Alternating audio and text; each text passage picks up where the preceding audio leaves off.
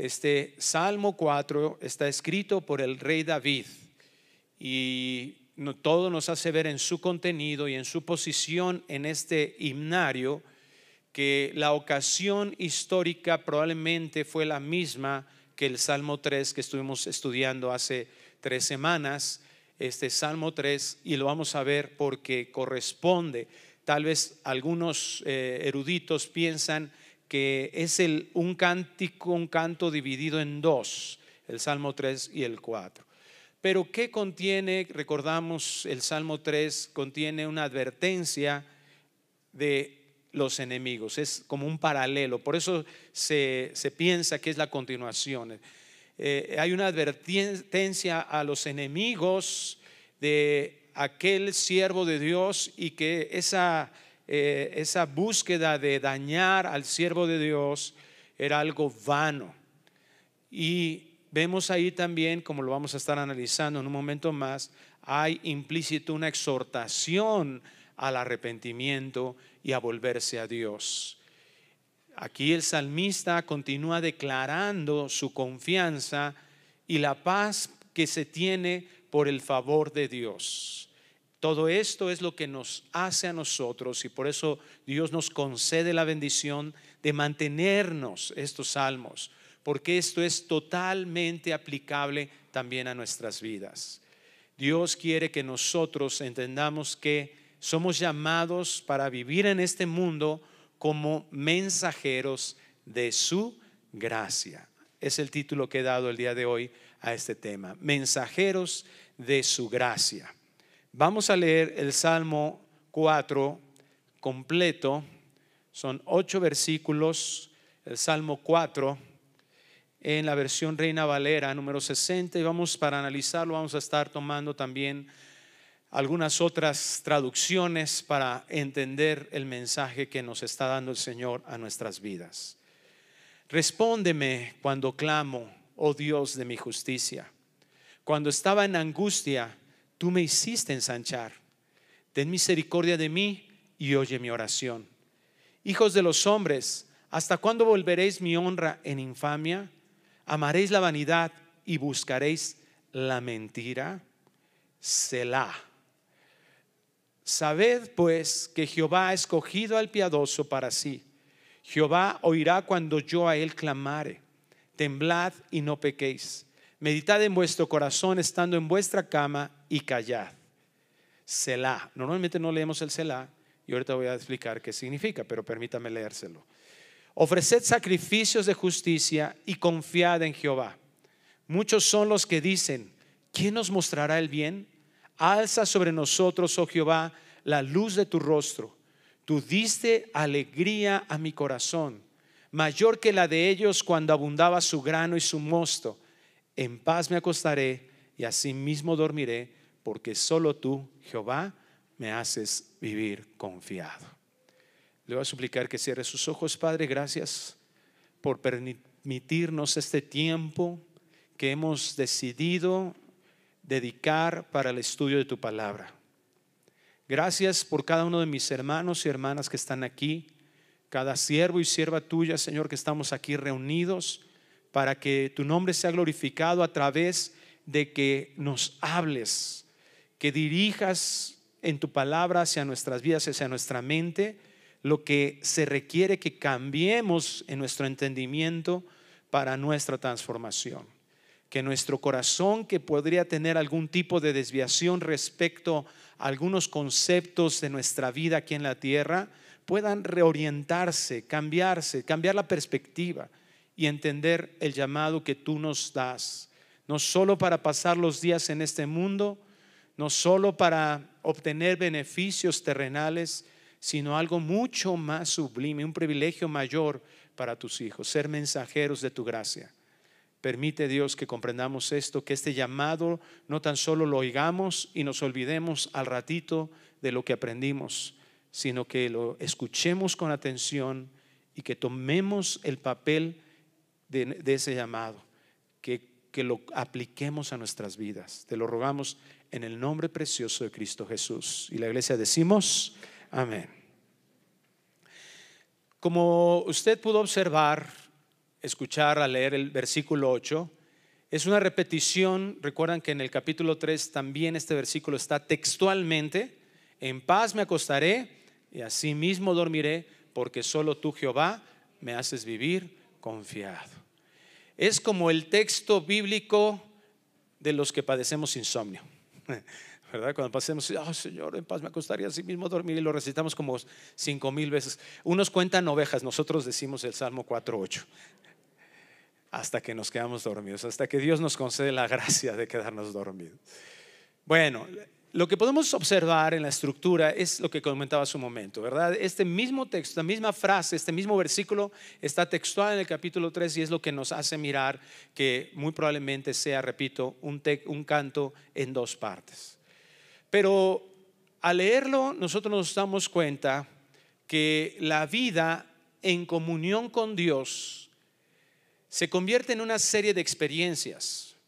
La vida en comunión con Dios no solo son momentos emocionales. Para muchas personas en el cristianismo piensas que tu comunión con Dios es cuando llegas a un momento especial en donde sientes algo muy bonito aquellos momentos, no, no, es cuando, cuando oras por los alimentos. Señor, te damos gracias por los alimentos en nombre de Jesús, amén. Pum, pum, ya, se acabó. No, eso como que sí, pero no tanto. Como que mi comunión, comunión con Dios es cuando estoy aquí y, y Denise amaneció inspirada hoy. Hoy no se peleó con su esposo, estaba ungida hoy y cantó ese canto que me llega, ese que me hace derramar mis lágrimas ese que me hace levantar mis manos y decir, Señor, oh, tú eres lo más hermoso. Y a eso le llamamos nuestros momentos de comunión con Dios. Pero estamos equivocados. Dios quiere que nuestra comunión sea 24 por 7, 365 días, 24 horas. La comunión no son solo momentos emocionales. Eso nos han vendido en un cristianismo barato, permítame decírselo de esa manera. Eso nos han vendido de forma tradicional. Y no estoy diciendo que no sean buenos esos momentos de, especiales en la presencia de Dios, pero nos hemos enfocado a dividir, a seccionar nuestras vidas de esa manera. Ahorita estoy en la presencia de Dios, ahorita estoy en la presencia de mis amigos. Aquí puedo ser de una manera, acá puedo ser de otra. Un dualismo en nuestra mente. Y Dios nos llama a lo contrario, a ser íntegros.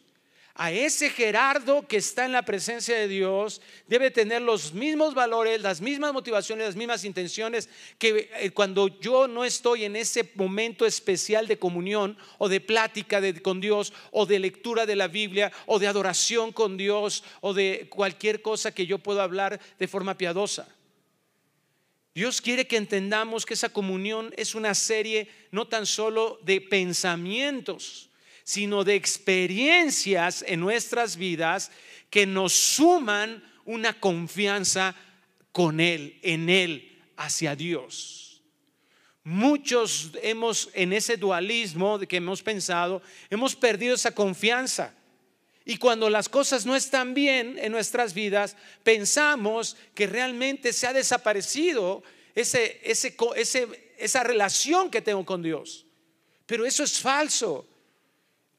Aún en los peores momentos de nuestras vidas, si realmente nosotros hemos sido regenerados, si realmente la acción del Espíritu Santo está en nosotros, eso nos enseña la Escritura, eso es en el momento que fuimos justificados y para toda nuestra vida. Si somos hijos, el Señor no dice, ah, hoy mentiste, bye bye, te rechazo ahora.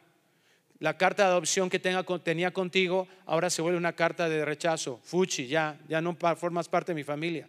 Eso no lo hace Dios, eso no lo vemos en la Biblia de ninguna manera. Si somos hijos, somos herederos, dice eh, Romanos 8 de Dios, y coherederos juntamente con Cristo. ¿Quién nos quita de eso? ¿Quién nos separará del amor de Dios? Y hace ahí una lista, Pablo, muy exhaustiva de situaciones que podrían hacer pensar a alguien que eso podría ser la razón para ser separado de Dios. Pero Él nos dice, nada nos separará de su amor. Entonces, algo que tenemos que desarraigar en profundidad es ese pensamiento. esa falta de integridad que nos caracteriza como cristianos. Que estemos mucho más conscientes de que todas las cosas nos llevan para algo que Dios quiere formar en nuestras vidas. Y esto es lo que se ve plasmado en el Salmo 4. Dice el versículo 1, respóndeme cuando clamo, oh Dios de mi justicia. Cuando estaba en angustia, tú me hiciste ensanchar. ¿Qué está diciendo él? Muy probablemente otra vez estaba en una angustia, pero aquí se está refiriendo a una angustia pasada. Cuando yo estaba en angustia en otro momento, ¿qué sucedió? Tú me hiciste ensanchar. Ten misericordia de mí y oye mi oración. Esta es una súplica, no es una exigencia. Algunos podemos pensar en eso. Parece ser que el salmista está diciendo, respóndeme cuando clamo. No, no, no, no. Las palabras en el hebreo, ahorita lo voy a leer en otras versiones para que nos demos cuenta que no está, es, la expresión no es esa. La expresión es una súplica, un ruego. Esta palabra, respóndeme cuando clamo, ¿verdad? Respóndeme, está, está diciendo realmente, Señor, escúchame, óyeme es una súplica de a quien alguien que ya ha recibido el cuidado y la protección del poder y de la gracia divina. Fíjate cómo lo tradujeron en la Biblia palabra de Dios para todos. Dios mío, tú que me defiendes, respóndeme cuando te llame. Me libraste cuando estaba en aprietos. Escucha mi oración y ten compasión de mí. La nueva Biblia de las Américas traduce la segunda parte, en la angustia me has aliviado. Ten piedad de mí, escucha mi oración. ¿Qué es lo que nos está haciendo considerar el Salmo 4.1?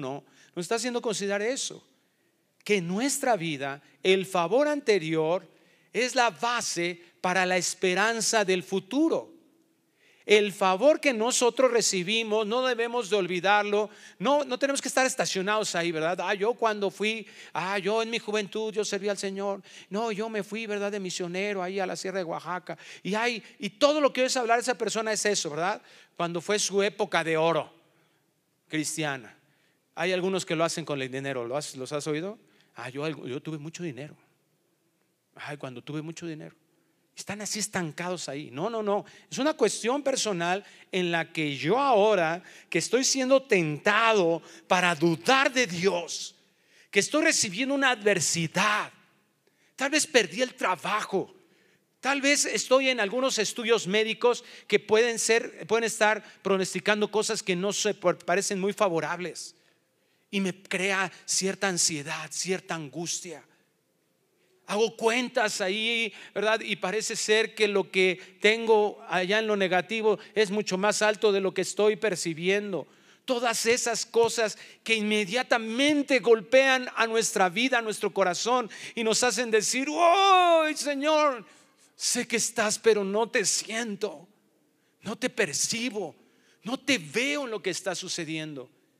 Ese momento de nuestras vidas, amados, es el momento para recordar lo que Dios ha hecho con nosotros. Ese favor anterior es lo que nos hace estar esperanzados, no importa lo que estemos enfrentando hoy, porque ahora ya conocemos a Dios. Hoy hemos experimentado que Dios es fiel y Él nunca falla. Estos beneficios, nosotros tenemos que estar claros, son posibles únicamente debido a la obra de Cristo Jesús, debido a su vida justa. Otra de las cosas que tenemos que desarraigar de nuestra mente es ese legalismo. Nuestra carne es legalista, perniciosamente legalista. Y si tú dices, mm, no, creo que yo ya me desprendí de eso, yo ya, mira, cuando esas cosas suceden, inmediatamente pensamos que no hice bien. Y no es que no hagamos un análisis en muchas ocasiones de nuestro pecado, eso puede ser bueno en cierto contexto. Pero o nos vamos a ese extremo, ¿verdad? De que desprendemos, como les decía hace un momento en las preguntas, la bondad de Dios de lo que Dios está haciendo en nuestras vidas. ¿Cuál fue la promesa de Dios en Romanos 8:28? Para los que amamos a Dios, algunas situaciones pueden contribuir para nuestra madurez. ¿Eso dice? Todas las cosas cooperan, ayudan, dice nuestra versión, cooperan, dice otra versión, para bien. Todas. Entonces, en el momento en el que yo dejo de considerar que esto que estoy pasando es debido única y exclusivamente a mí, Estoy separando a Dios de mi vida. ¿Te das cuenta? Nuevamente esa idea de aislar los momentos de relación con Dios. O bien, déjame decirte otra posición que es común en esta perspectiva de nuestra carne legalista. Hoy sí oré. Hoy sí. Hoy sí. Después de ayunar estos, esta semana que ayuné, hasta mi pantalón ya me queda flojito. Mira de cómo ayuné. Ahora sí, yo sé que me va a ir bien. ¿En quién basamos las cosas que suceden para nuestro bien? En nosotros. Como oré, y a veces cuando las cosas no van bien, entonces la pregunta es esa. Yo no sé por qué. Si hace ya un año que no le pego a mi esposa. Ya tengo tres meses que no le rezongo a mi esposo. ¿por qué me está pasando esto? Es eso, ese mantenernos a nosotros en el centro. Tenemos que entender que los beneficios que nosotros tenemos no son por nuestro mérito, sino por el mérito de Cristo. Hebreos capítulo 10, versículo 19 nos enseñan esta razón de por qué Cristo tuvo que venir a la tierra y vamos a ver cómo es debido a la obra de Cristo Jesús que se activa la paciencia de Dios para que tú y yo, en el momento que pecamos en nuestras vidas, no vamos directito al infierno. ¿Por qué es lo que mereceríamos? Porque estamos ofendiendo con nuestro pecado al Dios del universo. Estamos ofendiendo al dueño de todas las cosas. No es cualquier cosa nuestro pecado. Y la única razón por la que Dios puede actuar con paciencia es que su plan de redención contempló lo que Cristo iba a vivir. Hebreos 10, 19 dice, así que, hermanos, teniendo libertad para entrar en el lugar santísimo por la sangre de Cristo, por el camino nuevo y vivo que nos abrió a través del velo, esto es, de su carne, y teniendo un gran sacerdote sobre la casa de Dios, acerquémonos con corazón sincero, en plena certidumbre de fe, purificados los corazones de mala conciencia y lavados los cuerpos con agua pura. Mantengamos firme, sin fluctuar, la profesión de nuestra esperanza, porque fiel es el que prometió. Hebreos 4 nos lo vuelve a decir. Segunda de Corintios capítulo 5 versículo 21 nos vuelve a decir al que Dios hizo pecado para que nosotros fuéramos hechos justicia de Dios en él. ¿Qué significa eso? ¿Qué, ¿De qué estamos hablando? ¿Por qué Hebreos eh, habla, expresa esto? ¿Por qué la Biblia nos enseña eso? Mira, ponte a pensar en algo. ¿Por qué si la sangre de Cristo era necesaria exclusivamente, la sangre de Cristo fuera necesaria para la limpieza de nuestros pecados? ¿Por qué no nace Cristo y a los tres días muere, se derrama la sangre y se acaba todo. Bueno, porque no solo era necesario que Cristo se encarnara, sino recuerda las palabras que Cristo le dice a Juan el Bautista cuando le va y le dice, vengo a bautizarme. ¿Qué le dice Juan el Bautista? ¿Qué qué? Espérame Jesús, que ¿cómo crees? Si el que necesita ser bautizado por ti soy yo. Yo sí soy pecador, tú no.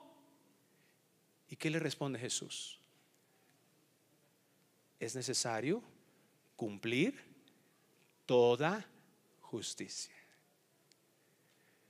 Porque la vida justa de Cristo, no solo los tres días, sino todo el cumplimiento de la ley en Cristo durante sus aproximadamente 33 años. ¿Por qué digo aproximadamente? Porque no hay una fecha que pueda establecerlo. Lo calculamos de acuerdo principalmente al Evangelio de Juan, que nos da el tiempo de su ministerio. Entonces, aproximadamente 33 años de la vida de Cristo, en donde cumplió toda justicia y donde la Biblia nos enseña que hay un intercambio cuando nosotros creemos en Jesucristo como Salvador. Cuando dice Romanos 3 que hemos sido justificados por la fe. ¿Cuál es ese intercambio? Intercambio, Dios lo hace pecado, 2 Corintios 5:21, para que nosotros fuéramos hechos justicia de Dios en Él, en Cristo. Ese intercambio es que Cristo recibe el castigo de todo nuestro pecado y nosotros por la fe en Él recibimos los beneficios de toda su vida justa. Por eso Cristo es el camino, la verdad y la vida. Por eso es la entrada, es la puerta. ¿A dónde? Al lugar santísimo, con acabamos de leer. Por la sangre de Jesucristo. Es lo que hace posible. Esa es la fe que debe de tener un hijo de Dios. No son esas fórmulas que nos dicen, a ver, tú tienes que orar así. Paso número uno, di esto y repite esto otro. Y luego di esto otro. Hay un libro que se volvió muy famoso de un par de versículos por ahí de el Antiguo Testamento que la oración, la famosa oración de Javes. Bueno, ¿cómo exprimieron esa oración de Javes, hermano? Peor que limón de fonda esa oración de Javes. No, hombre, todo mundo, cuando salió ese libro, todo mundo predicaba de la oración de Javes. Y todo mundo le decía, y, ahora sí, di esto, y tú, mira, y pon esto en tu corazón. a, a ver, ¿de qué sirve todo sin Jesús? Puedes decir la oración más bonita. ¿Sabes a quién te vas a parecer? A esos que buscaban que oyeran sus oraciones y que se paraban en las esquinas y la gente decía, oh, qué bonito que ora. Ah. Personas que Jesucristo les dice, no has sido justificado, no eres justo. Lo que conocemos como fariseos. Oraciones que solamente tienen forma, que pueden tener un tono muy hermoso, que pueden tener mucha poesía, pero que no tienen la confianza en la obra de Cristo no son agradables a Dios. No se trata de usar fórmulas correctas de oración, sino poner nuestra fe, nuestra confianza en lo que Cristo ganó. Entender que yo por mi propio mérito, no importa lo que yo haga, no puedo accesar a ese lugar santísimo. Solo es por lo que Él hizo. Su intercesión, su sacerdocio me permitió entrar ahí. ¿Y sabes qué es lo más maravilloso? Por otro lado, en el otro extremo del legalismo es que no hay nada que yo haya hecho que Cristo, que la sangre de Cristo no pueda limpiar.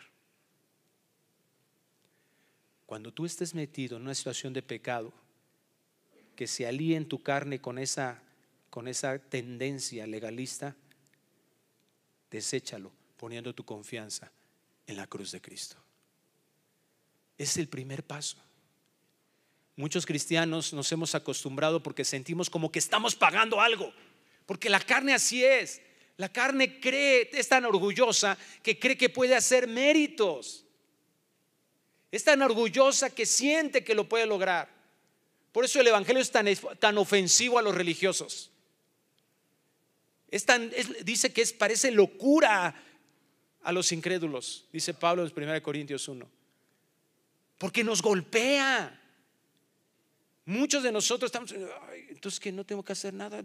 Entonces, ay, pues sí, ayer estuve platicando con una persona que yo le decía, es que Dios te pide que perdones. Pues yo no quiero perdonar. Digo, bueno, pues entonces, ¿qué quieres que te diga? ¿Qué te, digo? O sea, ¿cómo te ayudo? Si la ayuda de Dios que te dice que hagas algo para, para, para salir adelante, para seguir adelante, para avanzar en tu vida, no lo quieres hacer, pues ¿qué te platico? pero porque lo rechazamos. Y el peor rechazo que tenemos es cuando nos autoengañamos que nosotros hemos hecho lo que realmente no hemos hecho, porque a veces ni siquiera sabemos lo que Dios nos está pidiendo. Tenemos nuestro propio concepto de perdón. Ayer les enseñaba, les pedía a la iglesia en Cuapa, en el estudio que tenemos de Efesios. Les decía, hermano, quiero suplicarte algo en el amor de Dios, con la misericordia, con mucho cariño. No te atrevas a definir algo que no esté basado en lo que la Biblia dice. Ya no lo hagas nunca más.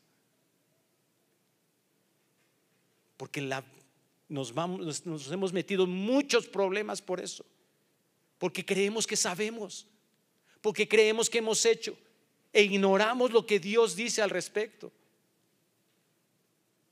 Decimos que perdonamos o no queremos perdonar porque ni siquiera conocemos el perdón.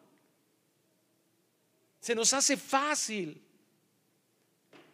Tenemos que comenzar a renunciar a todas esas fórmulas que creemos que hemos obtenido y que nos sentimos, ¿verdad? No, yo ya, ya, ya, mi, ahora sí oré. Ayer no, por eso me fue mal. Hoy sí, me tiene que ir bien. Y de repente, ¡pum! chocas. Y tú, ¿qué? Dios, pues ahora sí te oré. Fíjate cómo el corazón está demostrando eso, en quién está centrado, lo bien que o lo mal que te pasa. Lo que, lo que consideramos mal, ¿verdad? Porque tú que sabes que Dios permitió que chocaras porque adelante eh, iba a explotar una pipa o, o algo peor. O Dios va a usar ese choque en tu vida para mostrar que hay mucho orgullo y una dependencia de ti mismo. O tantas cosas que puede hacer Dios con nuestras vidas. Pero como estamos acostumbrados a esa forma de pensamiento, tenemos que desarraigarlo. Tiene que haber un esfuerzo en nuestras vidas, pero dice Pablo a Timoteo en su segunda carta, en la gracia, no ignorando la gracia. No se trata de fórmulas correctas, sino la depender de lo que Cristo hizo, de lo que ya ha hecho en nuestras vidas. La esperanza que David tenía estaba puesta en que Dios había prometido un Mesías para salvar su vida eternamente. Lo que nosotros tenemos que ver ahora para poder aplicar el Salmo 4 correctamente es que tenemos que ver el mismo punto, aunque ahora es hacia atrás en el tiempo, que Jesucristo ya hizo lo necesario para que nosotros entremos confiadamente al lugar santísimo. Versículo 2 del Salmo 4 dice, hijos de los hombres, ¿Hasta cuándo volveréis mi honra en infamia? ¿Amaréis la vanidad y buscaréis la mentira? Selah. Sabed pues que Jehová ha escogido al piadoso para sí. Jehová oirá cuando yo a él clamare. Esta es la confianza que nos permite afrontar cualquier tipo de ataque sobre nuestras vidas cualquier tipo de ataque del enemigo. Y esto es lo que nos lleva a advertir nuestra victoria. La confianza que tenemos en Dios. Dios, ¿verdad? Que es bueno y que ha escogido al piadoso para sí y que oirá cuando yo a él clamare. Dios está escuchando, tengo la certeza por la obra de Cristo, tengo la certeza de que Dios me permite ir a Él y clamarle. Ciertamente el salmista hace una observación, hace un contraste entre la vida de un pecador y la vida de un piadoso. Hace ese contraste, lo está haciendo. Pero ¿cuál es el objetivo de eso? Lo vamos a ver en un momento más en los siguientes versículos. Pero antes permítame leerle estos mismos dos versículos en la nueva traducción viviente. ¿Hasta cuándo, señores, arruinarán mi reputación? ¿Hasta cuándo harán acusaciones infundadas contra mí? ¿Hasta cuándo seguirán con sus mentiras? Interludio. Hasta ahorita quise decirles qué significa Selah. Es algo musical. Selah, por eso normalmente no lo leemos, porque es una indicación en el que en este momento solo música. Se detiene la letra y solo hay música. ¿Ok? Eso es un interludio. Y sigue diciendo el versículo 3. De algo pueden estar seguros el Señor ha separado para sí a los justos. El Señor me responderá cuando lo llame. No está hablando, repito, de una justicia ganada, una justicia meritoria, sino que le da la fe en el Mesías. Y que esa misma fe y esa misma acción, o debido a esa acción, ahora nuestra fe dirigida a Él, es la misma que nos protege cada día de nuestras vidas. ¿Qué es lo que dice ahí Pablo mismo en Romanos 8? ¿Verdad? Si Él nos dio, si no escatimó a su propio Hijo, ¿cómo nos dará con nosotros, con Él todas las cosas? La gracia que nos justifica es la misma gracia que nos santifica. Y es la misma gracia que nos cuida y nos protege. Y eso, ese es el ese es el proceso que todo hijo de Dios debemos de tener para hacer crecer nuestra confianza en Dios. Que nuestra fe es el proceso de purificación que 1 Pedro 1 eh, habla en relación a cómo se purifica nuestra fe. ¿A través de qué? A través de las pruebas. Cuando nosotros vemos la mano de Dios en nuestras vidas, en la adversidad. Cuando nosotros podemos mirar eso, que no es una casualidad lo que está, lo que está sucediendo, sino es esa misma gracia que nos trajo para hacernos sus hijos, que nos hace vivir en una vida piadosa, una vida que le agrada, que está procesando en nosotros su santidad y que ahora, ¿verdad? aún en los momentos de grande adversidad, donde hay enemigos sobre nosotros, podemos nosotros vivir confiados. Y mira cómo se atreve a decirle, ¿qué es lo que se atreve el salmista a decirle a estos enemigos? Aquellos que hablaban mal de él, aquellos que iban, estaban en su contra, aquellos que lo querían perjudicar realmente. Temblad y no pequéis. Meditad en vuestro corazón estando en vuestra cama y callad. Ofreced sacrificios de justicia y confiad en Jehová. Qué interesantes palabras del salmista. Hay algunos otros salmos en que expresa el corazón del salmista con un deterioro hacia sus enemigos. Pero la fe que viene de la gracia de Dios, la fe que se origina en esos favores recibidos por la misericordia de Dios en nuestras vidas, es la que nos lleva a mostrar gracia aún a nuestros enemigos. ¿Te das cuenta? ¿Puedes darte cuenta de las palabras del salmista? Claro, hay una invitación a no pecar, temblad y no pequéis. Estás delante de un Dios santo. Medita en tu corazón estando eh, ahí en tu cama y mejor cállate y deja de estar pensando como sigues pensando. Y ahora ven y ofrece sacrificios de justicia y pon tu confianza en Dios. ¿Qué está diciendo? Lo opuesto a lo que muchos de nosotros en nuestra vida cristiana, lo tengo que decir así, perdónenme, nuestra vida pseudo cristiana, hemos justificado.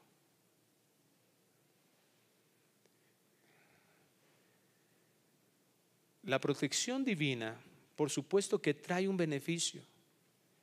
La protección divina, por supuesto que nos da su seguridad suficiente. Pero lo que estamos viendo aquí en el Salmo no es solo el fin, el objetivo de Dios es que nosotros exclusivamente seamos beneficiados. No, sino que entendamos que somos un canal de bendición para, de Dios.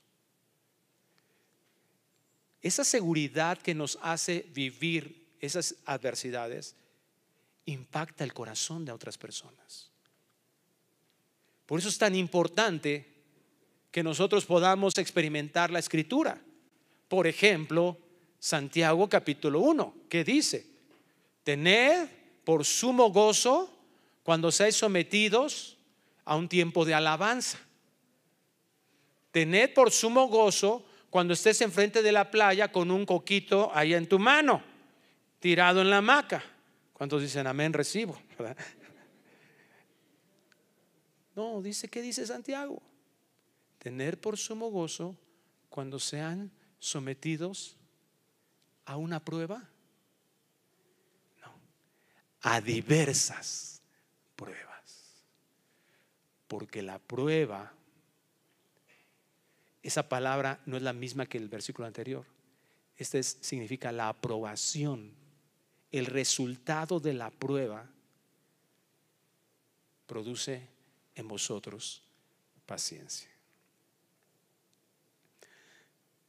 ¿Cuál debe de ser la forma en que un cristiano debe vivir sus pruebas?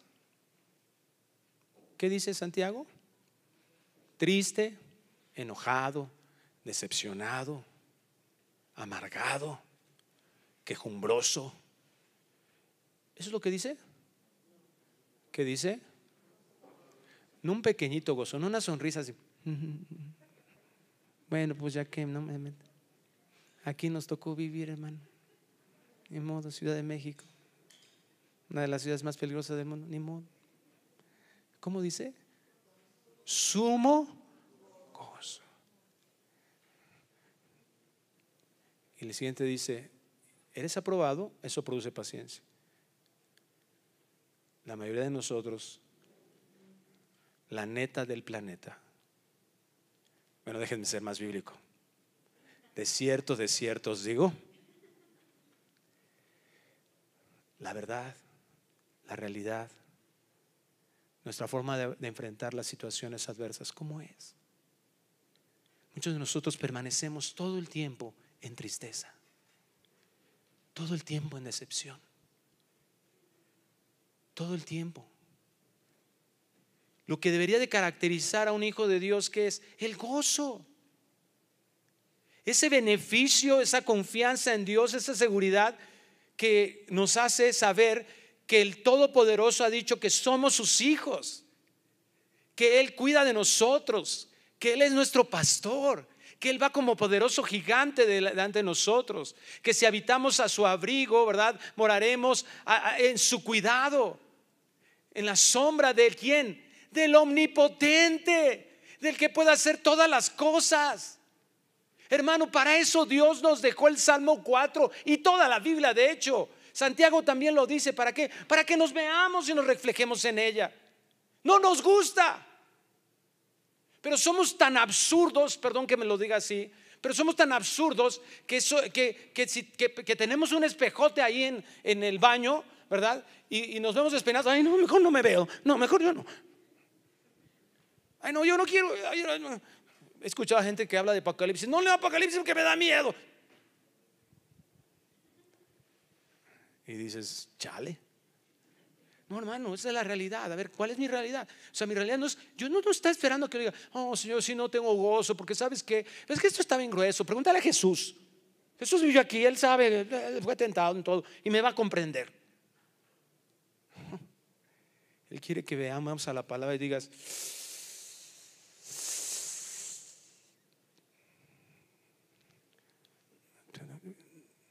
Nadie me conoce por ser gozoso. De hecho, en mi trabajo me dicen el agridulce, el chiloso, el pistolita, porque yo rápido, trueno, ¿no? El chinampinas, el enojón, el ogro, el shrek. Mi familia, cuando llego del trabajo, hasta el perrito sale corriendo, ¿no? Ya llegó, todos a esconderse. Hermano, no nos justifica que seamos chilangos, ¿eh?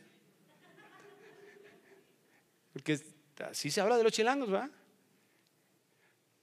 Aquí en México un chilango es el que vive en la Ciudad de México, por los que están allá escuchando.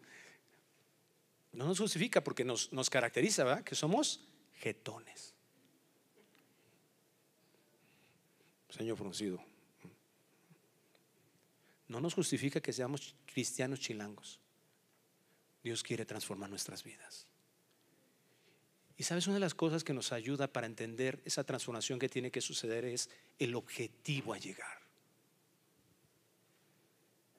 La nueva traducción viviente dice el Salmo 4:5, ofrezcan sacrificios con un espíritu correcto y confíen en el Señor. Fíjate que aquellos que se han afanado en dañarnos, nos está enseñando el Salmo 4 que también pueden ser receptores de la gracia de Dios. ¿Te das cuenta?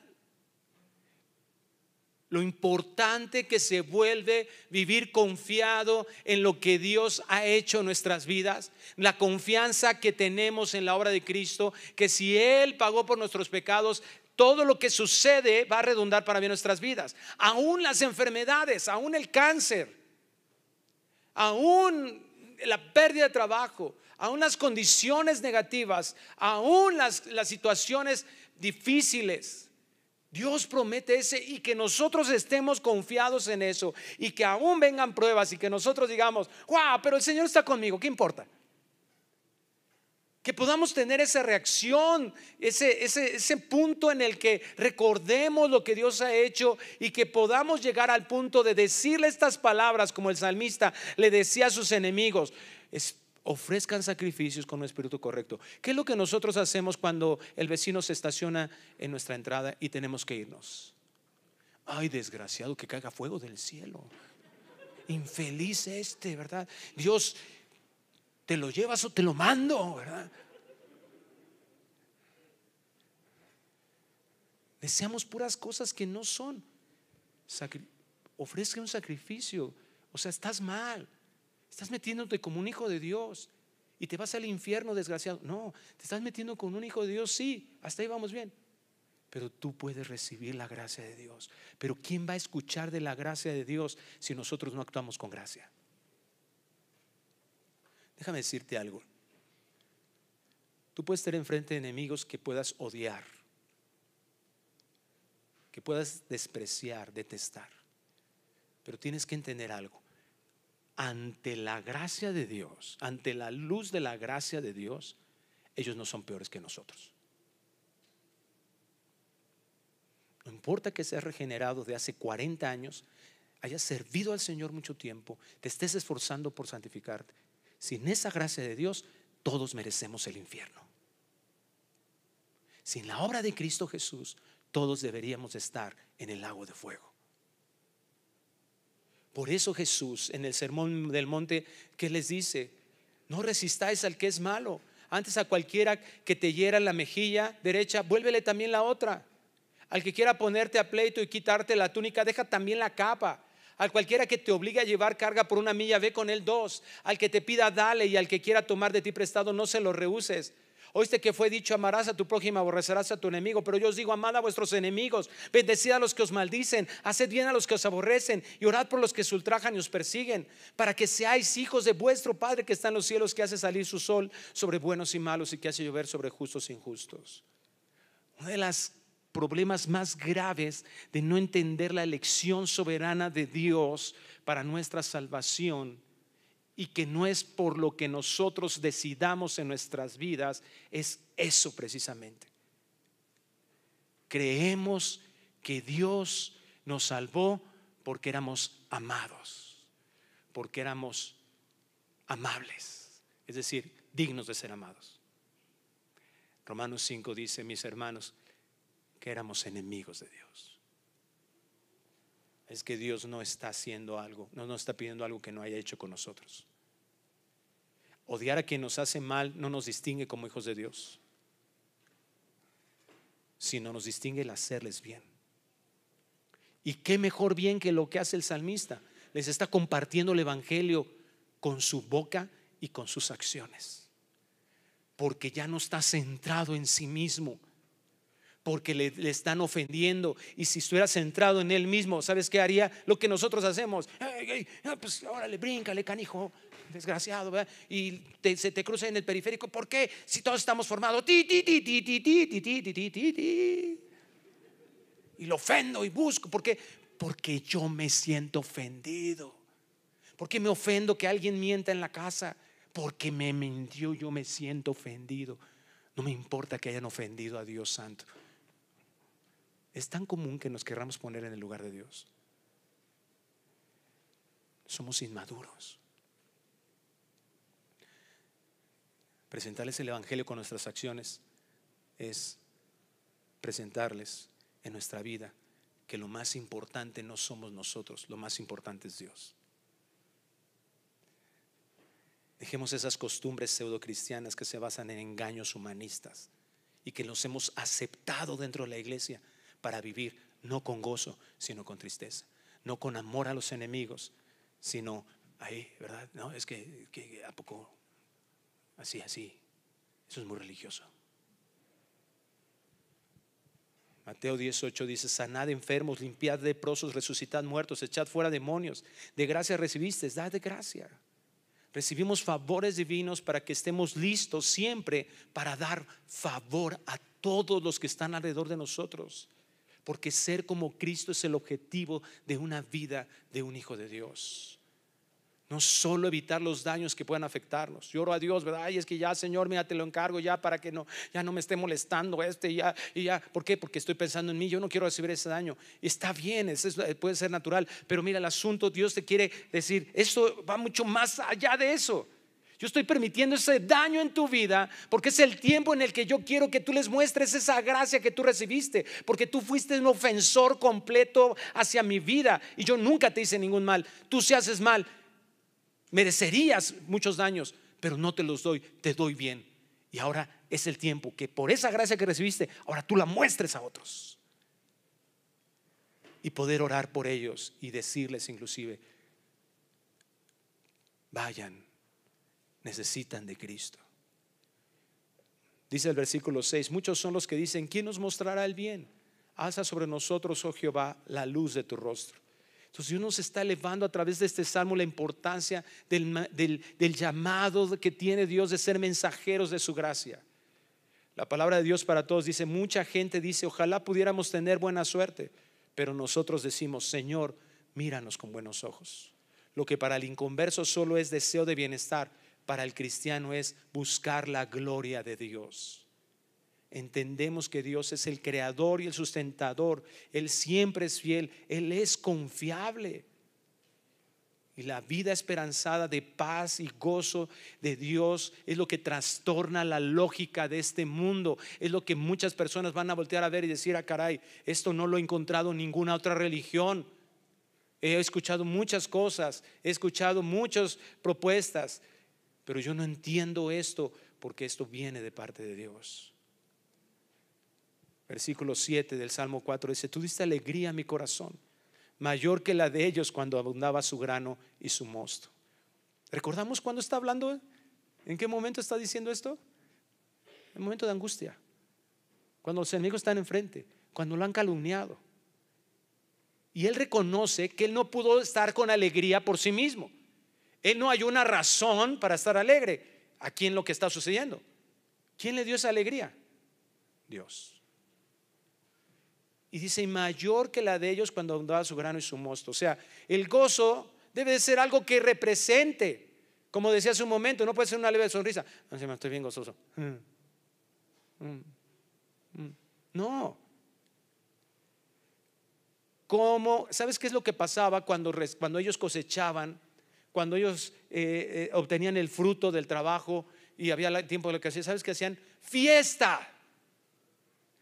Pachanga mandaban traer a los músicos y se hacía un festín. Y lo que está diciendo aquí es que yo en mi angustia estoy más gozoso, más alegre que cuando hacían su pachanga aquellos. Ay, pastor, eso suena muy religioso. No, ese es el poder de nuestro Dios. Hay gozo, hay paz, hay agradecimiento, hay adoración cuando todo va bien, cuando recibimos sus beneficios. Qué bueno que sea eso. Pero Pablo ahí en Filipenses 4:12, ¿qué dice? Sé vivir humildemente y sé tener abundancia. Todo y por todo estoy enseñado. Hermano, esto se aprende en Cristo. No es nada más un momento de sentimiento, ahora sí voy a hacerlo bien. No, esto es un proceso que va aprendiendo. Pablo tuvo que meterse a la universidad del gozo y de la paz. En todo y por todo estoy enseñado, así por esto estar saciado como para tener hambre, así para tener abundancia como para padecer necesidad. Todo lo puedo en Cristo que me fortalece. No podemos tener esa mentalidad ya de decir, bueno, pues sí, pues es que la carne es débil y pues aquí estoy y ni modo, pues eh, es que hoy, amanecí triste. No, el actuar del Espíritu Santo en nuestras vidas no cambia con la adversidad. ¿Y cuál es el fruto del Espíritu? Hay dos que hemos mencionado aquí, gozo y paz. ¿O qué el Espíritu Santo deja? No, pues hoy, no tienes gozo. Hoy no te va a dar gozo. Hoy no. Es como decir que el mango no, los mangos no van a tener semilla. Hoy no va a tener semilla el mango. No, o sea, es, es la naturaleza del fruto del Espíritu está ahí. No cambia con la adversidad permanece el mismo gozo que cuando nosotros tenemos las cosas bien, es lo que está esperando Pablo. Se viene en abundancia, en abundancia hay que agradecer y hay que adorar a Dios. Y cuando las cosas no están bien y que, y que y las cosas no están como yo desearía, estoy recibiendo cuestiones que me pueden estar implicando dolor, ¿qué tengo que hacer? Agradecer y adorar a Dios. Hoy no tengo ganas de cantar. ¿Qué importa? Me vale gorro. Voy a cantar porque Dios es digno que le cante. No es por mí, es por Él, para Él. Por eso termina diciendo, en paz me acostaré y así mismo dormiré.